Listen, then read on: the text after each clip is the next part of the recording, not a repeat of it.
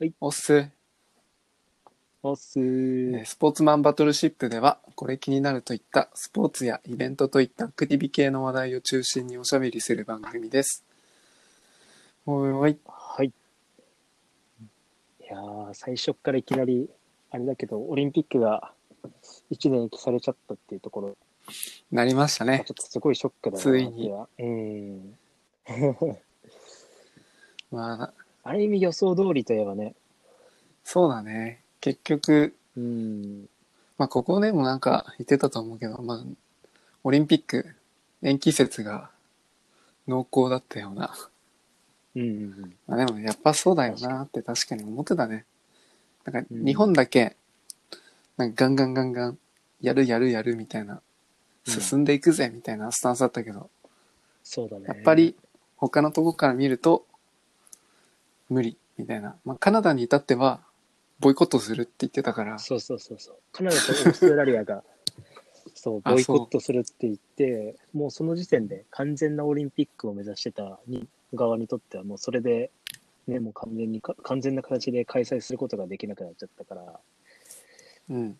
うん、多分結構その2つ、その2、二国の、2カ国のその影響っていうのは、すごい計り知れないものがあったのかなっていうのは、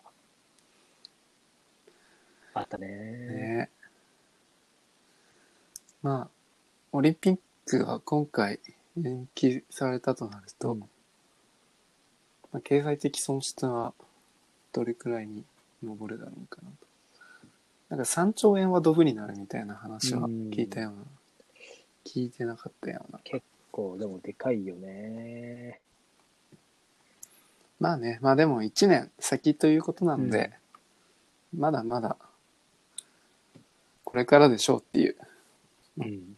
今年はたまたま運が悪かっただけで。そうだね そ。こんなに世界的に広まるっていうのは正直予想もしてなかったところがあるから、うん。確かに。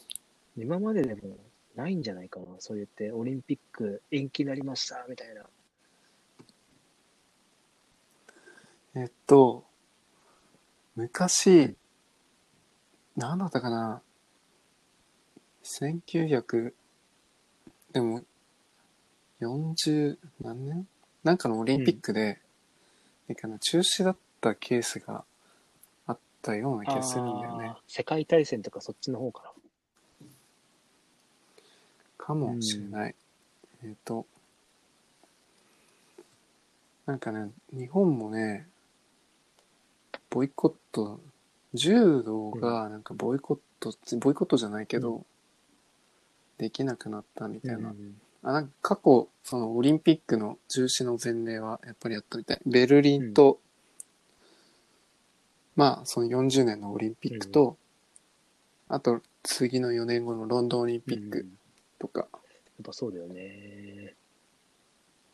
結構ソ連とかがね、おそうそうそう、ボイコットしたっていうオリンピックとかはあったけど、ああ、それ、うん、そうだね。でもなんか実際にその中止になって、その1年のば伸ばしますとかはちょっと前例はないはずなんだよね。中止はあってもうん延期はないみたいな。延期はないね。なるほど。うんまあ、繰り越しだったうんまね。あねなんか、さっきのドイちゃんの戦争かなっていうので推測だったけど、うやっぱり推その戦争説がうん結構濃厚らしくて、まあ、1916年、うん。16年。その時ベルリンのオリンピックは、うん。まあなんか第一次世界大戦の時、うんで、次の東京オリンピックが日中戦争。うんまあで、まあなんか、まあ中止中止であっても次なんか、また4年後みたいな感じだったから、そうね。確かに今回レアケースだね。いや、でも2021年に、まあ、東京オリンピックやるやるとするじゃん。うん。やって、その次の年に今度東京オリンピックで、あの、うん北京で今度オリンピックがあるから、結構アジア諸国にとっては結構重要な 2, 2年、3年くらいになりそうだなっていうのはすごい感じる。おうん。ー。2022年もよ予定通りでいけばカタールでそのサッカーのワールドカップもあるし、うん。うん、結構その、アジアプラス、うん。諸国はね、かかなり、この5年、3年か、3年以内で、の中で、そのスポーツとして大きく発展する可能性があるような可能性をすごい秘めてるよね。なるほど。じゃあ、うんプラスに考えれば、そう、まあ、アジアはここ2、3年勝負だぜ。スポーツで。間違いないっ。て感じだね。うん、まあ、2021年になったら、次また4年後ってなんのかな。うん、なると思うね。それか、もしくはまあ、イイレギュラーで3年後、パリオリンピック？うん、どうなんだろうね。その辺、ちょっとなんとも言えないよね。うん。まあ、IOC うん、そうだね。に任せ IOC ましょ機会だね。そう。う。なあうん。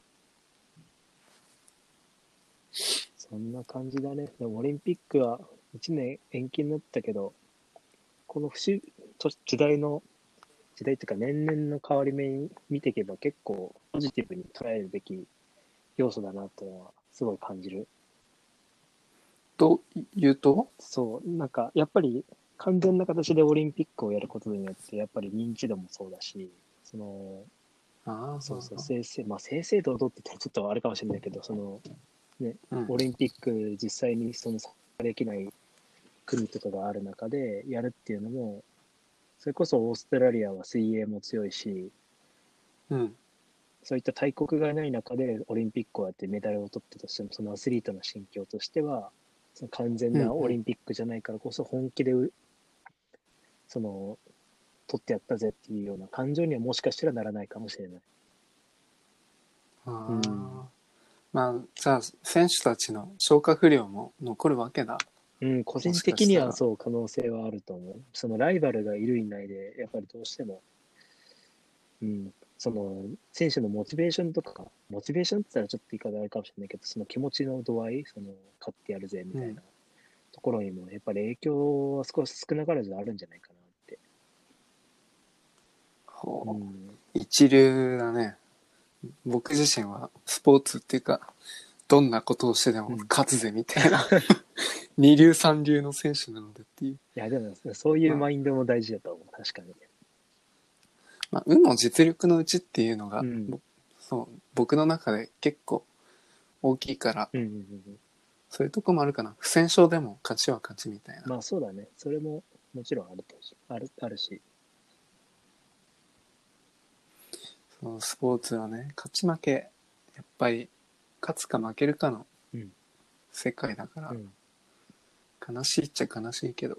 まあそうだね。でもオリンピックで一番見てほしいところって、個人的にはその勝ち負けもちろんそうだけど、その選手のストーリーをちょっともっと見てほしいなっていうのがあって、どういう経緯で、どういう思いでオリンピックに出てるのかとかさ、どういう思いでメダルを取ったとか、そういった選手の裏側のストーリーを見ていくと、どんどんスポーツに関心を持ったり、その選手の選手に対してのその応援の仕方とか変わるんじゃないかなって思ってるんで、それこそ最近 SNS が発展してる影響もあるし、そういうのでどんどんうん。その選手のその印象とか興味とかを持ってくれると、もっとその競技に対して、あの、見てく、見る、なんていうの？競技に対して見る。関心度合いがすごい変わってくんじゃないかな。だよね。おーまあ、こスポーツじゃなくて、うん個人、その選手が好きっていう人もいるしね。そうそうそうそう。そこからスポーツ好きになるっていう人もうんやっぱりいるし。うんうんうんなるほどね。確かに、それもあるね。うん自分がその知ってる人とか、例えばまあ、その選手が家族だったりとか、うん友達とかだったら、うんやっぱりその人が出てる試合とか、オリンピックはやっぱり見ちゃうし、そうそうそう。そのスポーツについても少しはやっぱり詳しくなるかもしれないしね。うん。うんで、またそれが与えられる影響、その選手自身が他の人になんだろうな関心興味をもたらすような効果、うんそういったのもあるしね、そうだね。まさにそうだね。だって友達とかがもしオリンピックに出てたら応援する理由ってやっぱりどうしてもその友達がその努力してきたん。ところを間近で見てるからこそ応援したくなるって思うし、あー確かにな、うん、やっぱりなんかこう表舞台っていうかみんなが知ってるところって本当に表面的だけじゃない？試合で出るところ。そうそうそう。でもその人自身の個人のそのストーリーだったりっていうのを含めたものは知ってる人はほぼ少ないから。いや、間違いない、本当に。だからもうその選手の結構好き嫌いみたいのが出てくるのよね、表面だけで捉えた、うん。そうだね。だからこそ、なんて言うんだろう、結構新聞とかにさ、そのメダルとか、まあ、世界一とか取った人たちがさ、その天才誰々みたいな、なんか記事とかがよく流れてくるじゃん。うんうん。結構その天才っていう言葉がけもうそうだけど、うん。その天才っていう一括りでその終わらせていいのかなっていうのはすごい疑問に感じてて、天才だけでそれこそアスーリート、そう、アスリートってやっぱ天才な人ってうん。個人的にはいないと思ってて、うん。そのやっぱ努力努力の積み重ねによって、その築き上げてきた、その自信とか、その練習の量とかがあるから、うんうんそこで成果を残してるっていうのは、やっぱものすごいあると思う。だから、その一重に天才で終わらせるっていうのは、あまり個人的には好きではないねっていうのはすごい感じる。ああうん、だからこそもっと裏側のストーリーをものはすごい感じたな。なるほどねうん、確かにストーリー含めたその選手自身のそうそう。を見てあげられるともっと面白いかもしれないしね、うんまさに。選手自身たちは自分のこと天才って思ってる人はそうそう少ないらしいから、うんやっぱりそれでも自信を持ってプレーしてる人たちは当然いるから、やっぱその裏付けってすごい、俺はこれだけ練習してきたんだぜとか、誰よりも練習してきたっていう自負があるからこそ、まあ結構、ね、胸張っていられると思うし、そこはやっぱりすごいと思う。まさに。うん。もう本当それそのなんだろうスポーツじゃなくてもそのうん。自分に自信を持つことができるのって他のところでも活かせるからさ、うん、間違いない。これはでもスポーツ通して人間性を高めるっていうのはうん。確かにあるな。そう。ほうほで、それで影響されて、ね、俺も選手になりたいとか、っていう人たちもたくさん出てくるだろうから、うん、ういややっぱりそういうー楽しみところで、だな、うん、そう見ていくのは絶対、おすすめだねっていうところかな。ちょっとオリンピックと、まあ、今後のスポーツの見方が変わってくるね、これ。改めてちょっと、変わる。絶うん。間違いなく。そう考えたときに、その2020年で、うん。今後結構の伸びてきそうなスポーツ、うそれこそ注目してほしい、オリンピックを注目してほしいのが、個人的には女性の、女性スポーツをすごい注目してほしいなと思ってて、女性スポーツ。そう。結構、まあ、日本の女性アスリートって結構すごい選手がけいたりするんだけど、うん。でもあまりな男性アスリートとかに比べたら、ちょっと知名度が低くなってしまってる部分があるなっていうのをすごい感じてて、ああなるほど、うん。それこそ吉田沙保里選手とかがか結構有名だと思うんだけど、やっぱそれ以外にももっとスポットライトが当たってもいいのかなっていうのは感じてる。もうそれはうん。否定できない。おっしゃる通り。うん。いやだからなんか結構スポーツでもさなんか男尊女卑とはいかないけど結構まだなんか女性が大々的にこう出てる、うん。取り上げられるのって、そうそう少ないもんね。あまり多くないね。これはやっぱりなんまあていうの、そ確かに。の、環境があまり、なんていうの、それこそ、うん。最初の放送でもあったと思うんだけど、その、プロ化がなってないっていう部分もあるし、うんうん。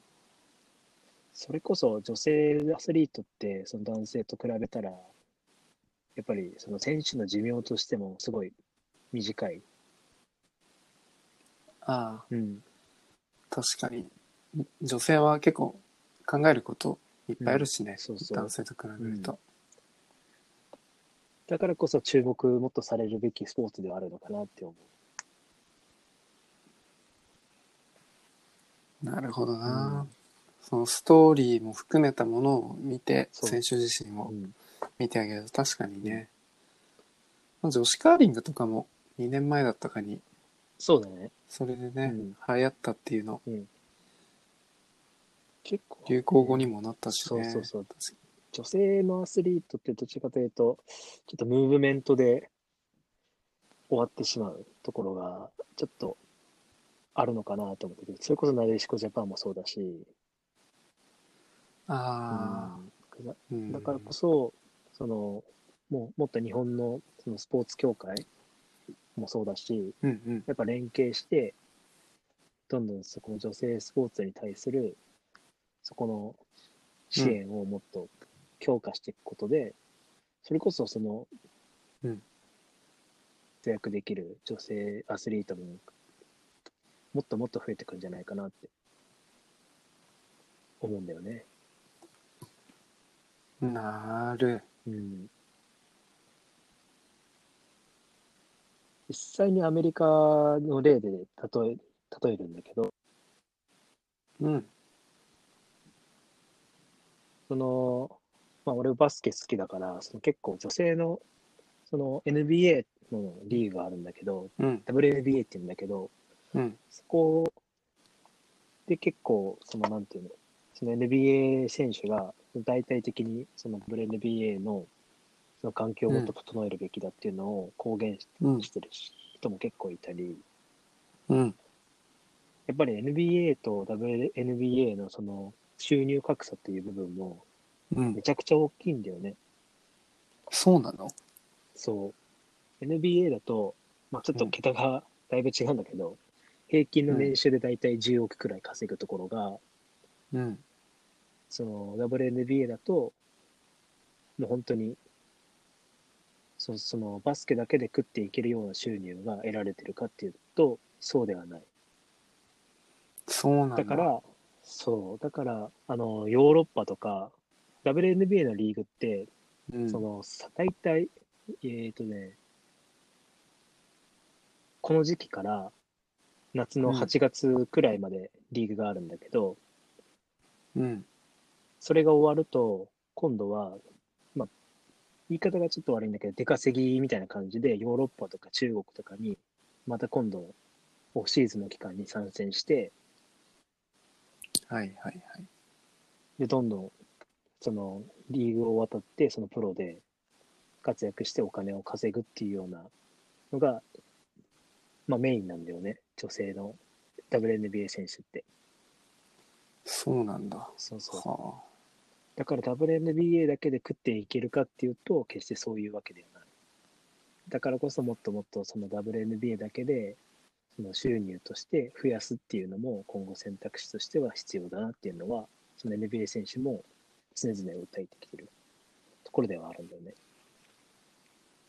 あ。まあ、それは確かにうん。格差が広がるな。うそうポーツ界の中で。うん。それは確かにちょっと悪いところだとは感じますね。うん。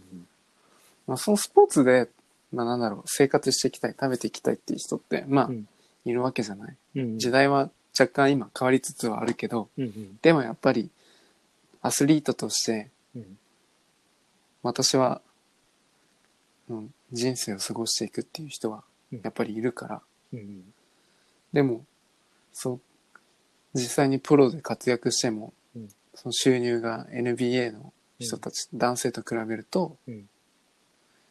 うん、本当にスズメの涙みたいな、そうそうそう。やっぱそれにそう生きづらいももんね、生に。きづらいそれは。間違いない。それによる弊害とかもやっぱり多いから、その一年中休休まない状態でずっとバスケットをしてるっていうことを考えると、うん。やっぱ怪我のリスクってすごい大きい。うん。うん、ただでさえ結構、そのまあ、バスケに関しては激しい、接触の激しいスポーツだから、うん。そのね、一日一日のその体のケアによって、やっぱどうしてもこの、怪我のリスクとかもすごい増えてきちゃう。うん。うん、それで実際に去年のその WNBA で、ゆ一昨年か、いや WNBA で優勝して MVP を取った選手が、そのうんオフシーズンに参加したヨーロッパのリーグで、そのアキレス腱を切っちゃって、うん次の年のそのシーズンを全部棒に振ってしまうっていうような出来事もあったんだよね。はあ痛ましいなそうそう。だからこそそのリスクをその排除するためにも、その WNBA だけでその活躍できるような環境っていうのも整えていく必要があるんじゃないかなっていうのは、個人的にはね。まあ、もちろん WNBA だけじゃなくて、その女性スポーツ全体に言えることだと思うし、それは。うん。もっとその、競技に集中できる環境を整えていくことで、その、将来女性アスリートを目指してる人たちの、そういったうん。目標とか指標になるはずだから、うん。だからそういう環境を今後整えていけば、2020年のその女性スポーツの発展ってものすごい今後高くなっていくんじゃないかなっていうのは感じるね。応援したいなそれは、うん。いやー今だって WNBA でいいのかな、そうそそれを今まで本当今回のう。うん。まで知らなかったからそんなのあるんだって今思っててそうそうそう。今までそのバスケ NBA とか聞くとやっぱりその男性のうんうん。だけのイメージが強かったから、いうんうんやちょっと恥ずかしながらちょっとうーん勉強不足だったな 本当結構ね、女性版のそのプロリーグも、サッカーもね、あるんだよね。それこそ、あの、イングランドのプレミアリーグって、結構、あの、でっかいリーグあるんだけど、それの女性版もあるし、うん。その、FC バルセロナのその女性のチームもあるし、結構、うん。そう、力、力入れてるところはあったりするんだよね。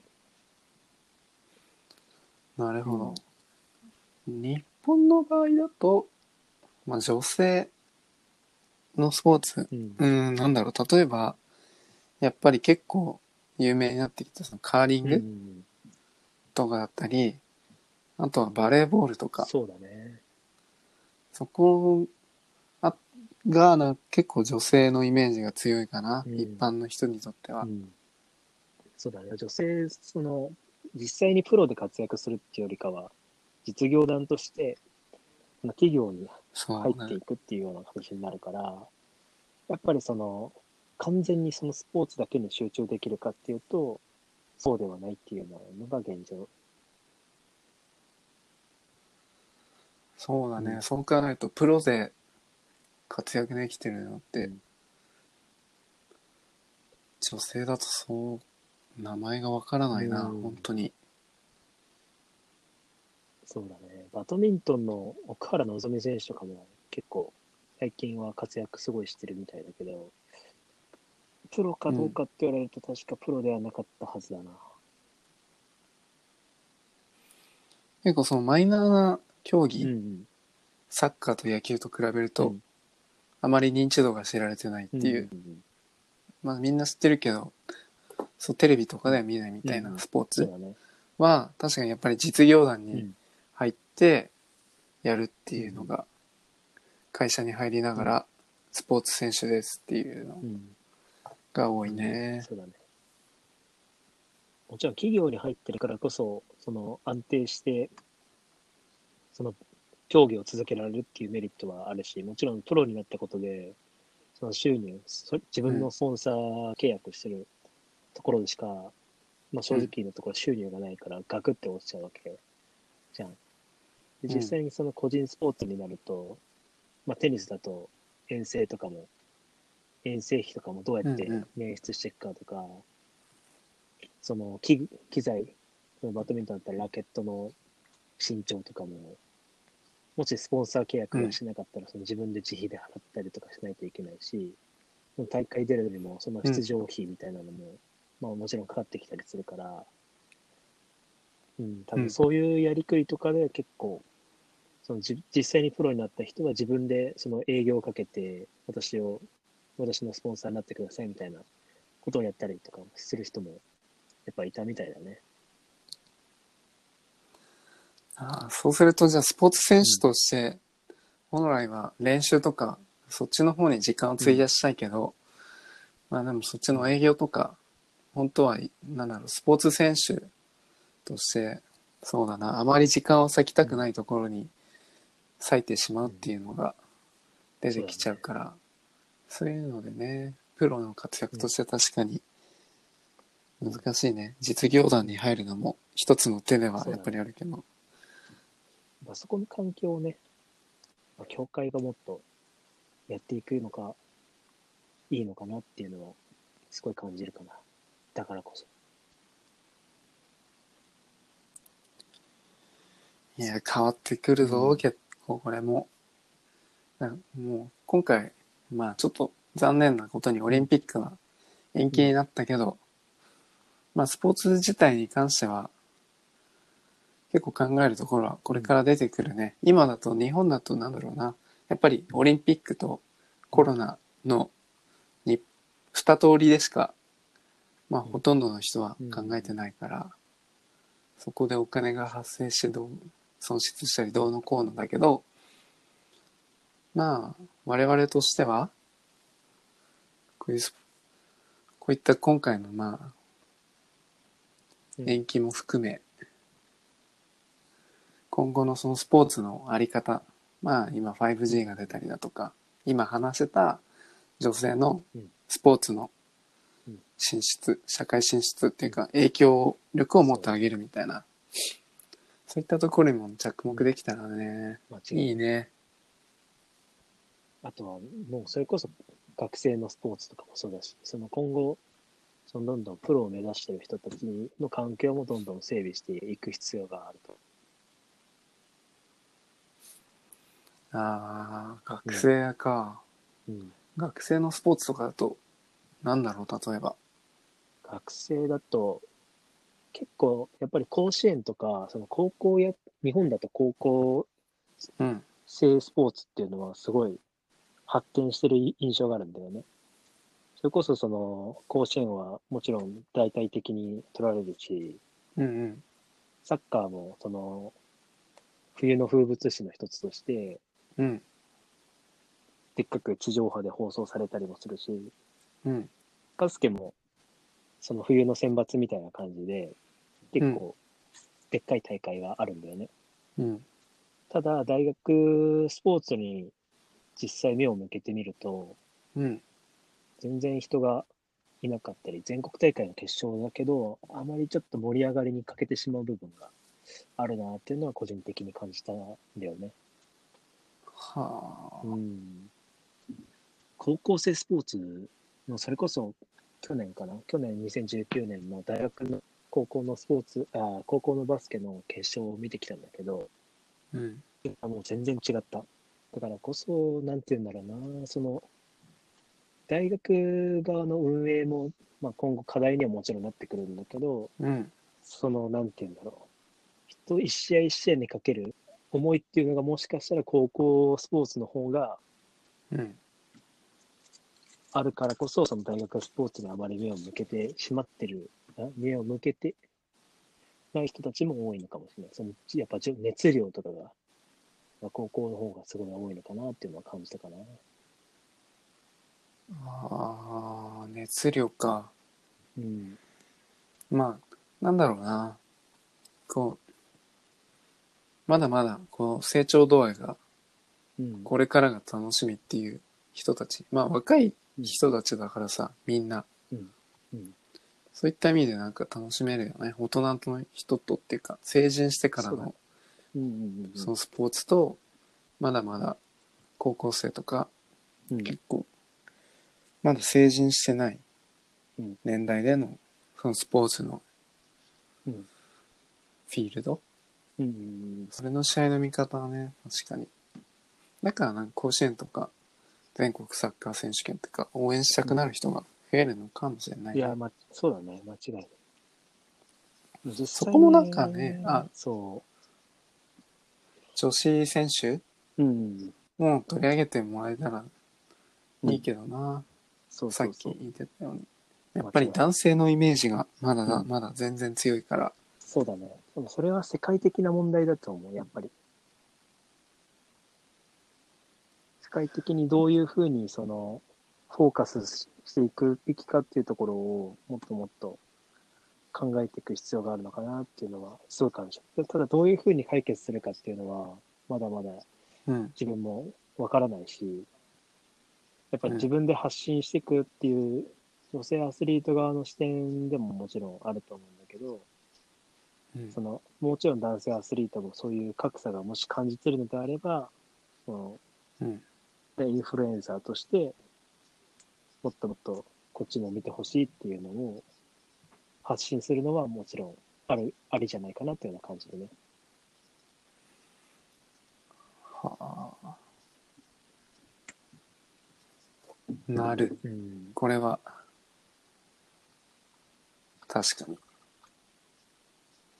まあ今はねいろいろと昔と比べると発信するものが増えたからそうそうそ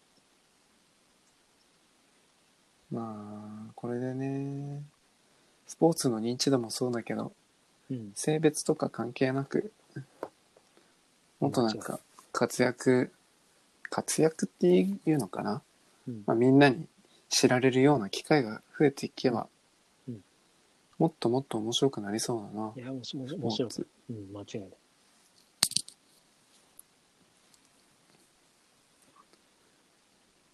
いやーこれはねちょっと深い深い。個人的に 今まで今まで確かに軽視してたというか、うん気づいてなかったから、うんああなるほどうん。これはな考えさせられるなそうだよね。まあでも女性アスリートに関わる、そのメジャースポーツだけじゃなくて、マイナースポーツにおいてもそうだよね、もちろん。そうね、結構まあマイナーでも本当マイナードマイナーの人でも女性選手とかいるしね、そう。でもなんか逆に昔ってさ、うん。なんだろう。うーんと女性アスリートがいたから認知度が広まったスポーツも、うん。多分あるんじゃないかなみたいな、そうね。例えばなんか美人すぎるああ、まるみたいな。可愛すぎるまるみたいな。そうだね。確かにそれで広まるのはもちろんあるかもしれないけど、うん。まあ、個人的な観点からしたらそのそういうところよりもその自分その人の実力とかそのプレーとかを見てほしいなっていうのはすごい感じる。うん。捉えるのがみんあれメディアとかが表面的なとこだけしか捉えないからね、結構ね、個人的にはあんまりこのそういう記事は好きじゃないなっていうのは感じる。うん、それ僕も一緒。なんかこう本当に触りの部分しか気づけてない、うんこれはバッシン非難するわけじゃないけどまあ多分取り上げてる人編集者とか記者も質が低いんじゃない？間違いないきっといや、でもそれはあると思う。なんか、だからこそそのブームだけで終わっちゃうっていうのは、そう、すごい感じる。そう。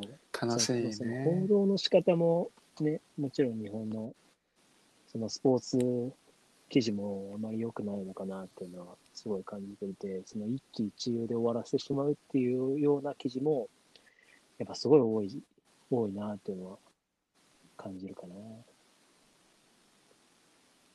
うん。そうね本当に知りたい人はもっとうん。知ってうんい。きたいんだけどねやっぱり一般的にサクってうん。簡単に知れる情報が本当のそのうん薄っぺらいっていうか、表面の部分だけでしか知られないから、え、あの選手って何のスポーツうんしてるの？みたいな。いや そこで終わっちゃう。なんか、そう。100人いて、その選手が好きだけど、うん90人はその人のことだけ知らないみたいな。で、残りの7人ぐらいはスポーツのことを知ってる。で、残りのうん3人ぐらいはスポーツ実際にやってみるみたいな。そう考えるとなんかだんだんと母数がうん多ければいいっちゃいいけど、ただなんか参入する人数がそれだけだと少ないから、もっと選手フォーカスもうん。もちろんいいけどスポーツもね合わせて取り上げてもらえるとなんか内容が濃い濃度が高いみたいな、そんな記事はそうそう見かけないね。実際にそれでそのスポーツに興味を持ってくれる人がいるかっていうと、決してそういうわけではないと思うんだよね。というと？うん、例えばその美人すぎるまるまるアスリートみたいな、そう、それで実際にその、まあ、記事を見て、あ、この人すごいじゃんってなって、実際に見に来る人がいるかっていうと、そういうわけでもないし、結局、じゃあ、誰の利益になるのって言ったら、そのスポーツ記事を書いてる人たちが、結局、そこしか得をしないっていうか、あそのスポーツに対して、なんかメリットがあるかっていうと、まあもちろんそれによる効果はそうん、あると思うけど、その絶対的な評価、あ絶対的なところで、うん、盛り上がるかっていうとそういうわけじゃないかなっていうのは感じちゃうな。うん。それもさっきそれがさっき言ったあの薄っぺらい情報の部分うんになっちゃうんだよね、うん、間違いない。悲しいことに。うん、うんきっとその読者層がさうん、なんだろう。もうスポーツをさなんかしてる子。うん、まあ大体子供っていうか少年とか、うん。そういう時期の子ってなんだろうな。あんまり自分自身はスポーツに熱中してこなかったけど、うんまあ、ほんとなんか薄い表面でしかなんかほん集中できるものは集中してそれしか見ないパターンが多いんだけどさ、うん、多分スポーツ、ツに関心を持っていくのってだんだんとこう年を重ねてからの方がうん、多い気がするのね。うん、うん、と。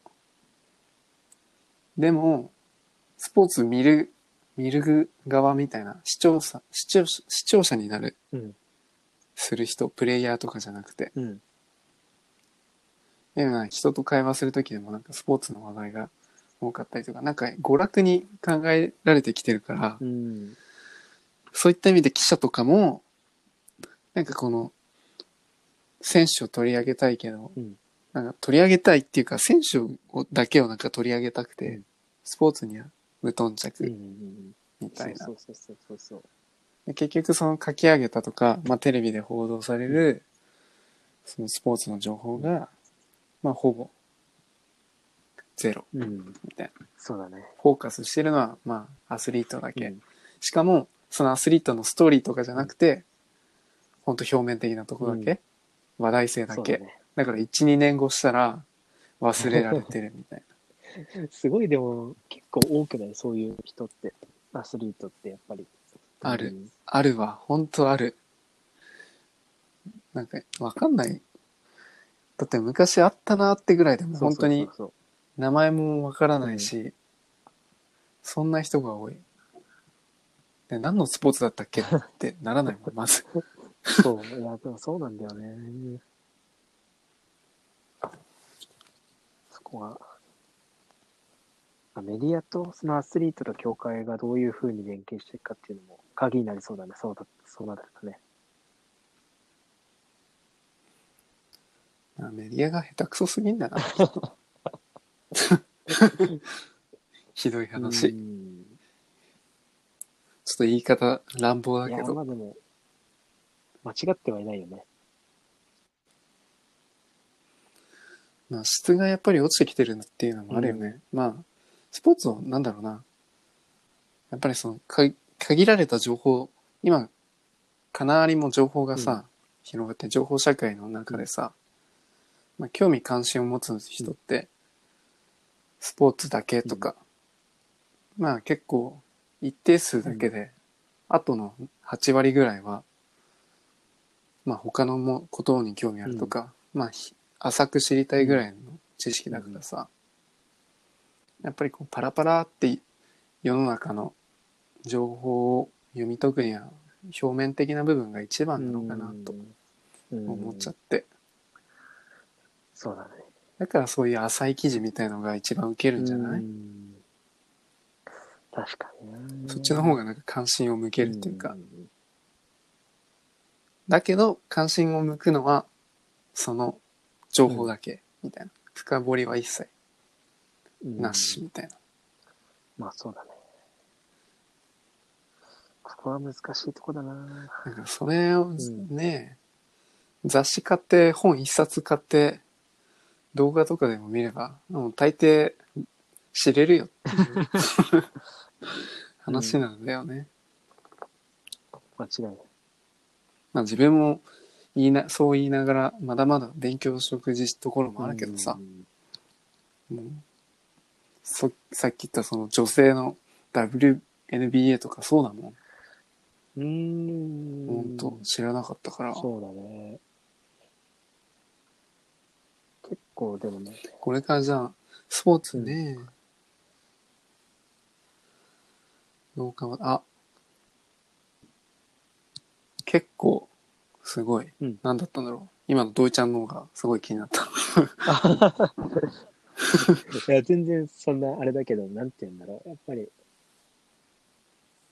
ねスポーツをする人ってやっぱみんな、なんかの思いがあって始めてるから、うんまあ、女性アスリート、アマチュアアスリートに限らず、まあ、そういうところを、やっぱどんどん、その、やっぱり、知っていくっていうところを、まあ、うちら見てる側から捉えてる視点で見てみると、結構共感できる部分もあるから、そういうところにフォーカスし,、そうねん、してみると、興味が湧いたりするんじゃないかな。まあ、もちろんその女性、美人すぎる〇〇みたいなとこから入って、じゃあ実際その人のバックグラウンドって何だったんだろうとか、この人のプレーってどそういうプレーをしてるのかとか、もちろん YouTube とかでも、まあ Google でも見れるはずだから、そうそうそうそう。そこで知っていくとそれもね、ね、学生のやつでも言えるもんね。そうそれは。間違いない。もういろんなコンテンツたくさんあるから、多分見たら多分大あ検索したら大体出てくると思う。確かに。うんこの選手の学生時代のプレーはこんな感じ。普通に出てきたりしてる。そうん。う。なるほど。うん。まあ、学生アスリート、まあ、なんだろうな。自分が思うにはさ、うん。甲子園とかの練習ってさ、うん。あめっちゃハードじゃない、うんきっと多分。今、どうなってるかわかんないけどさ、うん昔でいうスポコン漫画みたいな練習してんのかなって 勝手に思っててさ、うん。まあ、だから学生のスポーツもなんか働き方改革みたいにさ、うん。もうしっかり決めて、効率よい練習の仕方とか、うんもう科学的技術を取り入れたりとかうん。しちゃった方がいいと思うのよ。いや、間違いない。で休息もトレーニングだからさ、うん。もう一日何十時間もさ、朝から日が暮れるってかもう暗くなるまでさ、炎天下の中でさ、練習させ続けるなんて地獄だぜ。ありえないね。しかも、それを、なんだろうな、それだけに時間を費やすのがうん。かなりもったいない。うん。い第三者からの視点に見ると。その点、その子がさ、ずっとそのスポーツをやっていくわけでもないはずだしさ。うん。で、もっと、勉学とかにも使いたいしさ、スポーツだけでその子をなんか潰すっていうのもね、うん。ちょっと、確かにね。これまた、悲しいところでそれこそね、そのオンラインで、その、まあ、今後 5G ももちろん発展してくるだろうから、その動画のコンテンツで、うん。そのオンラインで、そのトレーニングの、そのコーチとかを、まあ、なんていうの？オンライントレーニングか。みたいなのを、その動画で見ながら一緒にやったりとか、その、なんだろう、スカイプとかでつないで、その、トレーナーと一緒にそのトレーニングをしていくみたいな、コンテンツも今後どんどん増えてくるんじゃないかなっていうのがすごいありそうだよね。うん、あるね。今はなんだろうな。今回、このうん、コロナの影響でさ、まあ、実際に集まれないから、そのオンライン上でトレーンニングしましょうみたいなとか、結構今その、本当にそのスポーツ界でさ、まあアスリートが動画配信してるのもあるしさ、そう。うん。なんだろうな。まあほぼ多分なんか、手洗いぐらいしか思いつかないんだけど。結構ね、あるよね。YouTube だったら、そのプロ野球選手が、最近だとドラフトで、ドラ1になったそのロッテの佐々木投手かな？結うん。構話題になった、その高校生、高校そ高卒ルーキーがいるんだけど、その人が、その実際に、うん。そのロッテのチャンネルに出て、一緒にそのうん。トレーニングをか、家でもできるトレーニング動画を作って投稿したりとかもしてるし、その、結構海外のアスリートもやってて、実際にその NBA 選手が、まあ、あの、ジムとか家庭で他でやってるトレーニングの動画とかを上げて、うその、まあ、全員に見られるようなコンテンツを作ったりしてるんだよね。うん、おー。そうそう。だからこそこのコロナによって、失われた部分はすごい大きいけど、そのオンラインによる可能性とかもすごい示してくれてるから、だからこの今回のその、それこそね、高校球児とか、その高校生アスリートとかの、そのスポコンによるような考えとかを排除できる、すごい希望の、なんていうの、コンテンツじゃないかなっていうのはすごい感じてるんだよね。そう。オンラインがね。もう、これはなんだろう、子供から見るとさ、多分テレビとかってもう、どうだろうな、薄い板。うん。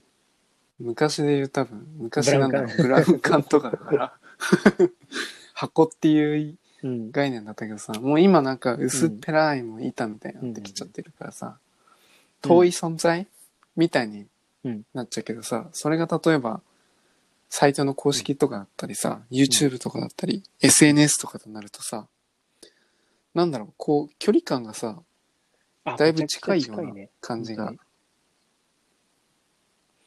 だからなん、一番それでなんだろうな、子供が影響し、なんだろう、感化されやすくなりそうな感じではあるよね、うん。オンラインだと。本当にそうだと思う。もしその 5G とかがさ、今後もっと進化していってさ、こう実際にリアルの選手がさ、子供たちにオンライン上で教えたりすることができたらさ、めちゃめちゃ子供はテンション上がるよなって。間違いなく上がると思う。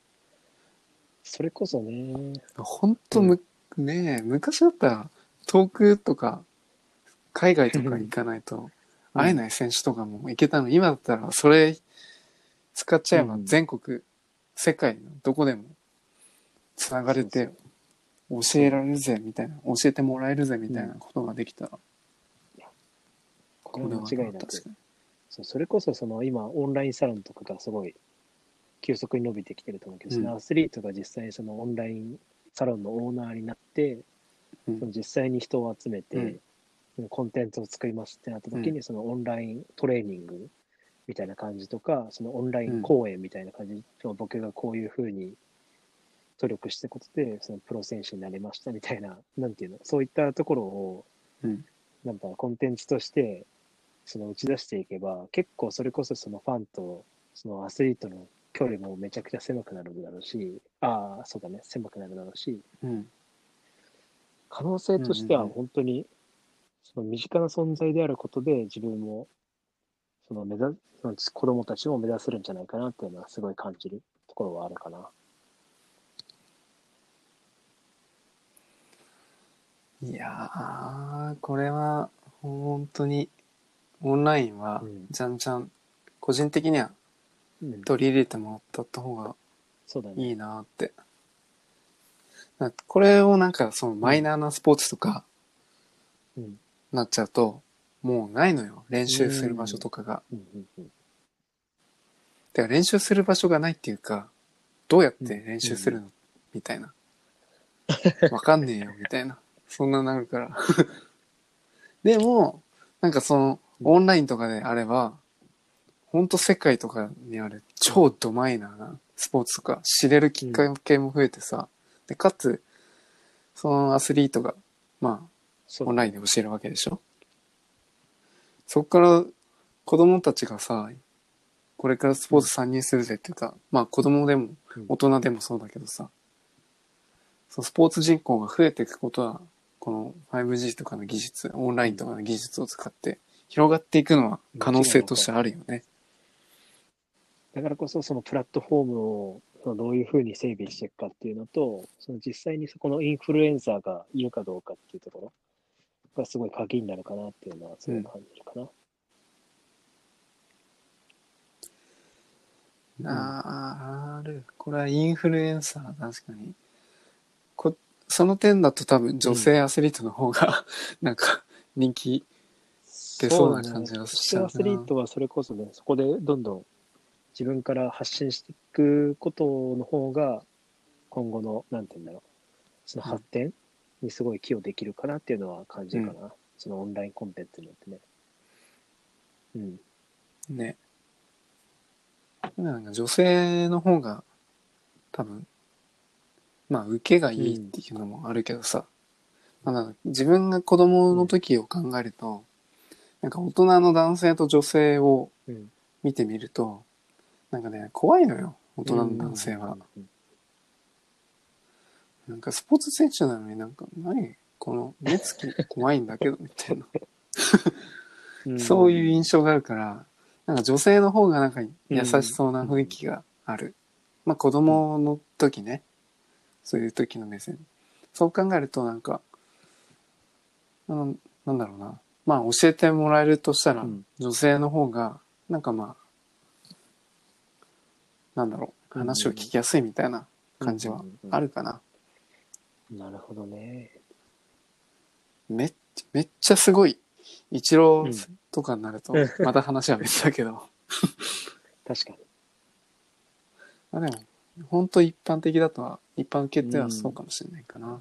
確かにね。いや、でもそれはすごい大事なことだと思うし、今、それこそその、なんていうの、来年オリンピックになっちゃったけど、その、マラソンって、今後その選考がうん。やらない状態になって、今のその選考を通ってる3選手が、そのもう来年のオリンピックもほぼ内定してるっていうような状態になる、なってるんだけど、その一人として、その大迫傑選手、その日本記録を出した選手が、今まさにこういう、うん。まあ、オンラインコンテンツとはまた別なんだけど、結構、その自分うんのそのキャリアを通じて、その子供たちとかに、どんどんどんどん、そのマラソンを通じて、成長してもらいたいみたいなことを打ち出してる、そう、人がいるんだよね。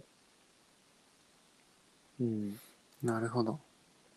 そう、大迫選手って、もちろんその、もともと大学時代箱根駅伝からもうすごい選手だったんだけど、まあもうある時に、その、日本、日本だけを見てることで、その自分に対しての今後のその成長とか、その危機感とかを感じてたらしいんだよね。その例えば、その高校の大迫選手が実際に感じたことか、その高校時代からあって、その、まあ、もちろん大迫選手はそのすごい選手であったからこそ、自分がもっともっと成長していきたいっていう感じの段階で、その自分より、その、なんていうの、実力が追いついてない選手と同じメニューをしなきゃいけないことがあったんだよね。そう、その時に、あなんで自あ。分が、はいはいまあ、いすごい言い方悪いけど、まあ、うんあまりね、下、レベル協調性がないみたいな。合わせないといけないんだみたいなところがあってその自分のその記録、まあ自分の記録って言ったらちょっと語弊があるけどその自分のために記録を上げるための練習をしてくれないっていうところにちょっと危機感を感じたらしいんだよね。うん、まあ、マラソンとかはチームでやるっていうのは、まあ、なんだろう。サッカー、野球と比べると連携の、が、まあ、なんだろう、フェーズが少ないじゃん。うん、バトン渡すだけみたいな。うん、息合わせるだけみたいな。だからまあ個人でうん速くならなければ、うん、まあ、記録も上がらないし、まあ反うん個人スポーツみたいな。マラソンなんてもう完璧一人だしね。まあそんな中でそのどうしてその一番上の選手に合わせて合わせたメニューをやらないのかっていうのはもちろんすごい疑問だなっていうのはこの記事を見て感じたし、まあ、大迫選手のそのインタビューのあれにもあったんだけど、なんで彼らに合わせた練習をしないといけないの？とかそれによって全然その記録を伸びないしその人たちのためにならないみたいなこともあったんだよね。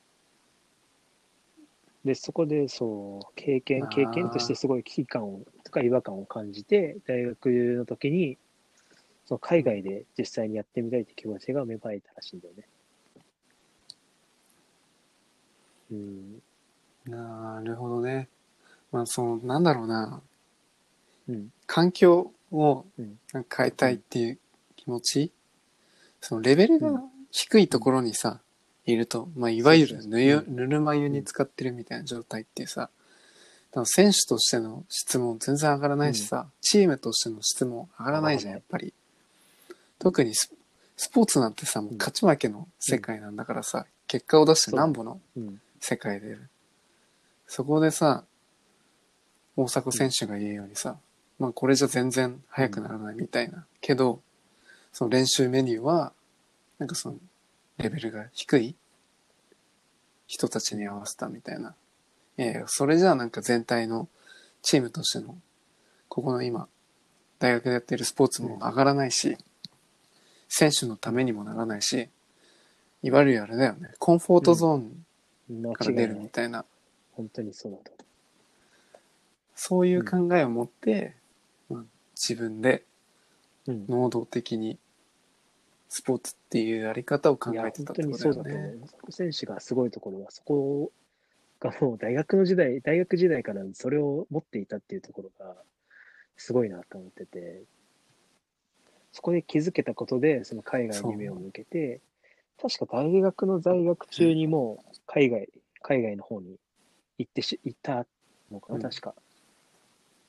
うん。で、個人的にその佐古選手のその大学に入った目的は、その個人の実力を伸ばすっていう考えだったんだけど、やっぱ箱根駅伝ってそのチームで勝つことがやっぱ目的として作られた場所に,、に所属してたことがあったからこそ、そこに対するその疑問を持って、持ってたっていうのは、そのある意味プラスにその自分が今後成長していくためにどうしたらいいのかっていうプロセスを考えた中では、すごいプラスで、プラスな面で捉えられたっていうのはあるかもしれないよね。うん。そうね。これ、確かに、本当に表面でしか救ってない人は、やっぱり、なんて協調性のない人なんだみたいなっていうことを捉えがちだと思うのね、そうだね結局。ただでも、いやいや、本当はもっとこういうことを考えていくと、大迫選手は個人だけじゃなくて、まあチームとかのことも考えて、もっともっと練質を上げたいっていう気持ちがあったんだよね。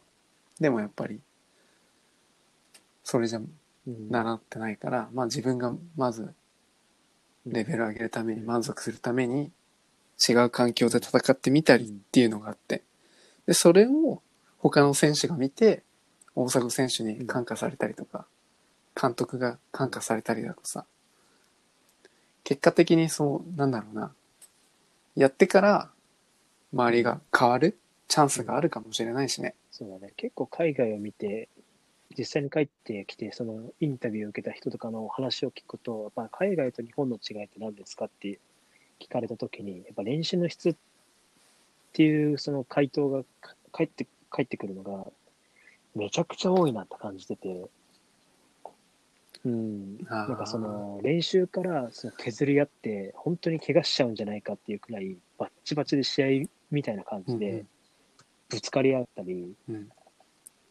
結構もう、なんていうの、その、せんそのポジション争いとかはもちろんあるから、そこでもう削って削って、お前なんだよみたいな感じで喧嘩になったりとか、殴り合いになったりとかするようなシーンもちょいちょい出てくるんで、うんらしいんだよね、その海外のスポーツでは。うん、そうそう。へで日本え。実際に日本でその実際に帰ってみてその実際練習してみるとそのその相手選手には怪我をさせたら練習中に怪我をさせたらダメだとか、まあ、ちょっとしたそのうん練習と試合のその差？差っていうのかな？が激しいせい、激しいっていうかちょっとあるせいでなんかちょっとその海外が海外を経験した人に関してはちょっと違和感を感じてしまうっていう部分もやっぱりあるらしいんだよね。無駄に思いやり精神があるみたいな。そうだと思う。戦った武士に情けをかけるみたいな、うんそんなもんかな、うんうんきっと。そういうのがなんかあるんだろうね、日本に。日本のそのスポーツってね。まあ、みんな手つないで一緒みたいな考えが やっぱ多いからな、まあ本当に勝ちたいとかだったら、う。ん、今後はそういう、うん、マインドを捨てる必要があるのかなっていうのは、なんかいろんな人のインタビューとかを、その YouTube とかに聞いて感じたなっていうのはあるかな。もう食事が違いますねとか言ってた人いた？事が違う。もうそんな？うん。なんて言うんだろう。野球とかは正直なんとも言えないけど、あまり食事のことはね。うん。個人的にさ、そういう質問を投げかける記者も答えるやつもさ、二流三流かなって思っちゃって、いや、それ当たり前だろって言いたいしさ、別にそこ、そこ重要じゃねえんだよみたいな。まあ食事は重要だけどさ、そのスポーツの質としたら全然観点がずれてみたいな。もうだから記者は別にもう食事どうですかとかって一切聞かないでほしいんだよね。個人的に。いや、うんそんなん知ってるわって。なんていうの、そういう結構アスリートに対するリスペクトっていうのがあまり感じないよね。あ、足りない。うんほんと足りない。え？ってなっちゃうよね。そうなんか、すごい人だけで捉えてて、なんか表面的なふわふわってしたところでしかインタビューできてないみたいな。なんか記者とか人は大体勉強不足なパターンが多いかなって。確かに。だからまずはその人の一番今回のお話、うん話した時のそのうん。ストーリーを見て、うん。見たりだとか、もちろんそのスポーツについて調べるとか、そういったところも含めて、まあなんだろう、リスペクトして聞いてうん。いただいたらなっていうのはあるな。そうだよね。確かに、すっごいそれは感じる。結局ね、それをうん。引き出してさ、メディアに発信するわけじゃない、でそのスポーツ選手だけの結局、なんだろうな、ことだけ取り上げるのそうなんだけどさ、その人の印象って、まあ、その質問した記者のにもよると思うのよ。うん。映像とかの編集もそうだったりとかさ、どこでこううんカットしてとか、結局は話を引き出す側にも、まあ、責任があるのかなって、そうだね。ちょっとこれでも、いや、それは、プレッシャーだな、それ。いや、それは感じる。だうん。まあスポーツをね、うん。広げるっていう意味だとうん、そういうことかなって。まあ別にふんわりした質問は別にはい、まあいいと思うけど、もしそれをなんかうん他の人も見るように伝えるっていうことを意識するのであれば、やっぱりそこもね、気を使ってというか、意識して取り組んでいかないと、その人も、そのスポーツもなかなか広まらないよっていうことですねまあも。ちろんその、なんていうの、一番触りでなんかそのジャブ打ったりとかで、まあ、たわいのない話とかをするのは、うん。もちろんありだと思うけど、実際にその確信をつく時とかに、おい、その質問かよ、みたいな。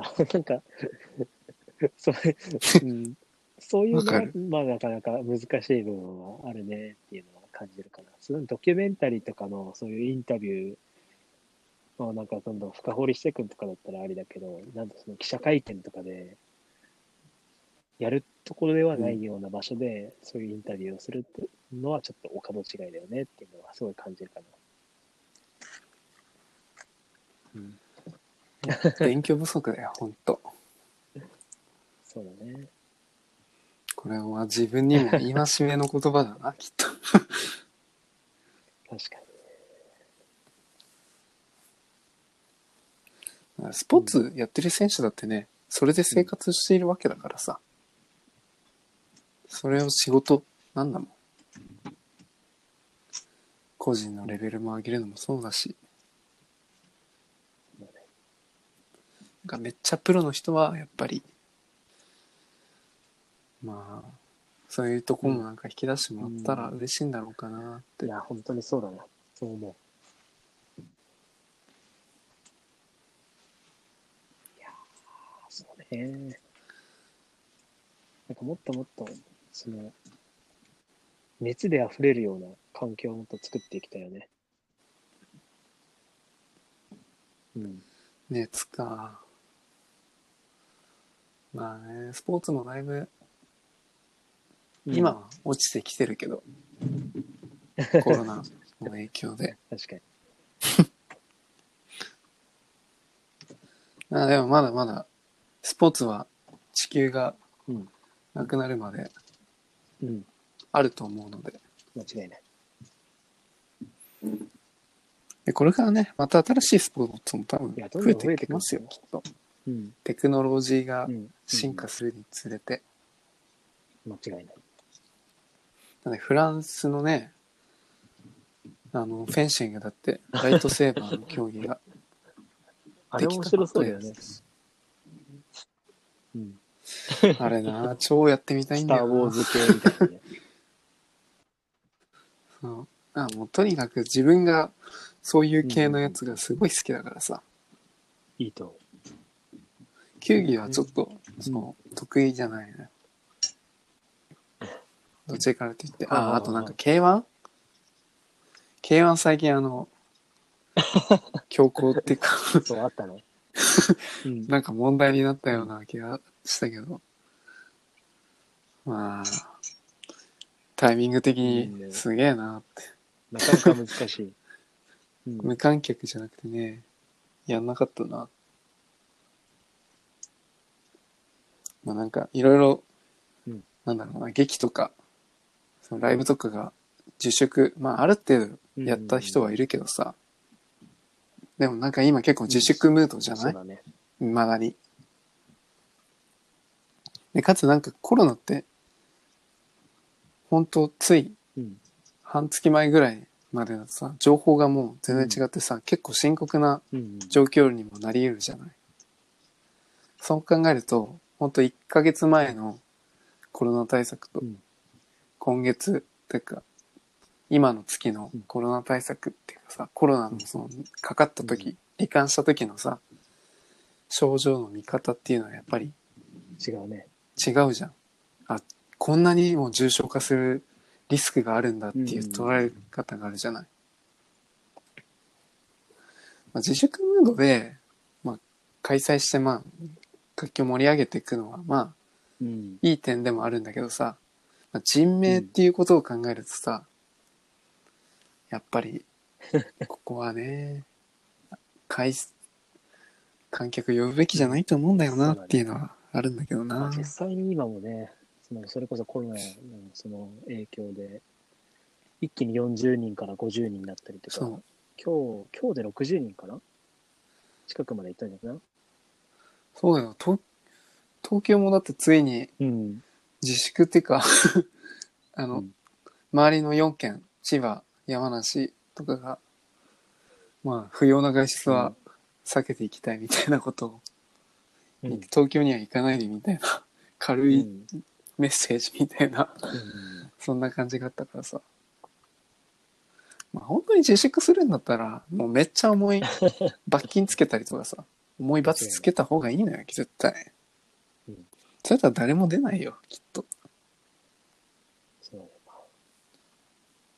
もう自粛だけじゃね、止まんないって、この、なんだろう。うん。拡大、パンデミックの熱というか。まあでも、防ぐことは重点、重点っていうかさ、確かに重要なだけどさ、もうでも、考え方はさ、もう、コロナ対策で防ぐ点は大事でも、もしかかった時の、うん。その生き方っていうか、どう対処していくかっていう考え方もね、ちょっと、これは取り上げてほしいなっていうか、もっと広まってほしいなと思うんだけどな。うんこう、どうコロナと付き合っていくかみたいな、そういった意味。やっぱりその保守的な考えだから守る守るみたいなやつだったけどさ、じゃあいざかかった時どうすんのみたいな。そこでみんな多分パニックになっちゃうのよ。そう、いざなった後にその後の対策とかね、どういうふうにしていくのかっていうのは、今後の、その、やるべきところなのかなっていうのを強く感じるね。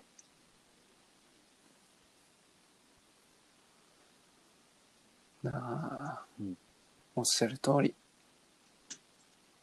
これはスポーツも社会のマインドも変えるチャンスかもしれないね。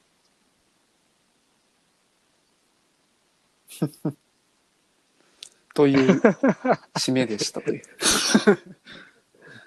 勝手に締めちゃったけど。土井ちゃんは、でそうもね。あるかな？まあでもコロナで。で始まってコロナで終わるっていうのは最高の終わり方だと思う。そうね、スポーツ。まあ、うん。結構ね、いろいろ経済とか。もう影響を受けちゃったけど、まあでも話題性はまだまだたくさんいろんなところであるあるから、やっぱそういうのをどんどん深掘りしてって、なんかみんなにリスナーさんに聞いてもらえると、すごいありがたいなっていうのはあるし、それこそもうそのコロナだけで終わってしまうのも、やっぱね、かな悲しい、そう、悲しいし、悲しいっていうそれしかか、なんていうの、暗いニュースばっかりっていうのもあるから、やっぱ自分たちが、そう、いろんなそのね、ネガティブにニュー。スを取り上げて、みんなに知ってもらうことで、まあそのスポーツに関する興味とか情報とかをどんどん引き出せていけたらいいなっていうのはすごい感じる。いやー、これはね、本当集中していかないとなっていうのもあって、まあ結構なんかスポーツだけにも話題性取り上げて、あこういったスポーツだったりとか気になるっていうトピックをまあやってはいるけど、でもそのスポーツの触りの部分だけが気になるっていうわけじゃないのよね。今回言ったこの土井ちゃんがうん。言ってたそのストーリーだったりとか、それと日本と、まあ、海外とかでのスポーツの違いだったりとか、女性のうんうんスポーツ進出だったりとか、そういうところも、うんまあ、これ気になるって言った。内容なので、ポッドキャストは。だからね、これを最後まで聞いてるリスナーが、ちゃんとこのことを、意図を汲み取っているのかっていう。やっぱり、なんだろうなうん。い情報をやっぱりさ、人って、すぐ、うーん、なんだろう。うん。1から10まで覚えるのって難しいじゃない？そこそこ。やっぱり表面的な部分しか取り入れるのがうん。が、まあ、多いから、なんかこう思考がね、なかなか深掘りできないというか、思考停止のままで軽くやって、まあ、コピペ思考って勝手に自分で言ってるんだけど、まあみんなが知ってる情報程度なら知ってるよ、みたいな。それぐらい。で、それをまあなんかうん、発信つぶやいたりだとか、人に話せるみたいな。でもでもそこは全然本質はついてないというか、自分の考えを持ってないから、まあ使えないっていう感じかな。使えないっていう、あれだけど、うんなんか盛り上がらないっていううんか、つまらない。話になるかなっていうのあるね。うんまあ万人の人には話せるけど、こう一緒に、もっともっと議論を重ねていくみたいな感じになると、うんちょっとそれだけじゃ足りないよねっていう。疑問に感じることってでもすごい大事だと思う。その知らないからこそ、ああ、こういうのがあるんだ、でもこれはどうだろうとか、こういうのに興味があるっていうのだけでも持ってくれると、やっぱりすごい全然違うかなって思うよね。やっぱりそのスポーツに限らず、そのまあ、もちろんその経済的な部分もそうだし、そういった、なんていうの、ビジネスマインドもそうだし、もっと違った面でもうん。興味を持つ部分っていうのはすごい増えてくるだろうから、スポーツっていうその、まあ、自分たちが好きなプラットフォームで、いろんなそのもね、解決とかにうん。興味をもどんどん持ってもらって、生かしてもらえるっていうのがやっぱり一番理想だよね。うん。興味を持つ、うん。確かにあとはその疑ってみるっていうのはねいいかねだってうん。そのさっき言ったコピペ思考みたいなのもそうだけどさコピペだから疑わないじゃん、なん。か暗記して発信みたいな確かに。だかまあその大迫選手のようにまず自分のところの環境を疑ってうん。それで海外に出てみるみたいなやっぱそういうとこはもう重要なとこついてるんですよ結局やっぱスポーツもねクリティカルシンうん。シンキングを入れた方がどんどん入れていきましょう。もういろんな新しい知恵を入れていかないと、やっぱり、成長しないからね。うん。ねえスポーツも進化話題も進化だもう正々流転ですよだんだまあでも今回結構長かったなまあ今多分60分70分ぐらいっていうかなまあでも結構ね、うんまあじゃあでも今日はねいいそうだね。感じだねまあ結構まあ最後まで聞いてくれたリスナーさんはありがとうございますお、あ、そうなんだ。Spotify だと3倍速でもできるので。うん。あ2倍速で聞くのは、結構倍速で聞くのも脳に影響が、なんだろうな、うん脳の処理情報能力を高めるのでもなんかうんうんうん結構いい影響があるらしいので、なるほど。結構倍速はおすすめですね。僕自身もあの、ね、あ、他のポッドキャストは倍速で聞いてるっていうので、YouTube 見るのも絶対2倍速だしね。いや本当はね、うん3倍速があってほしいんだけどさ、YouTube も。ないのよ。世の中の倍速機能が2倍速ぐらいしかないから。やめてくれよっていう。俺はもっと早く聞きたいんじゃっていう。オッケー。そんなだね。そしたら、今日はこの辺でいいですかね？だね。まあ、スポーツマンバトルシップは Twitter もやっていまよろしくお願す。フォローよろしくお願いします。じゃあ、今回はこの辺でありがとうご、ざいました。ドイちゃんありがとうございました。お疲れ様です。おつ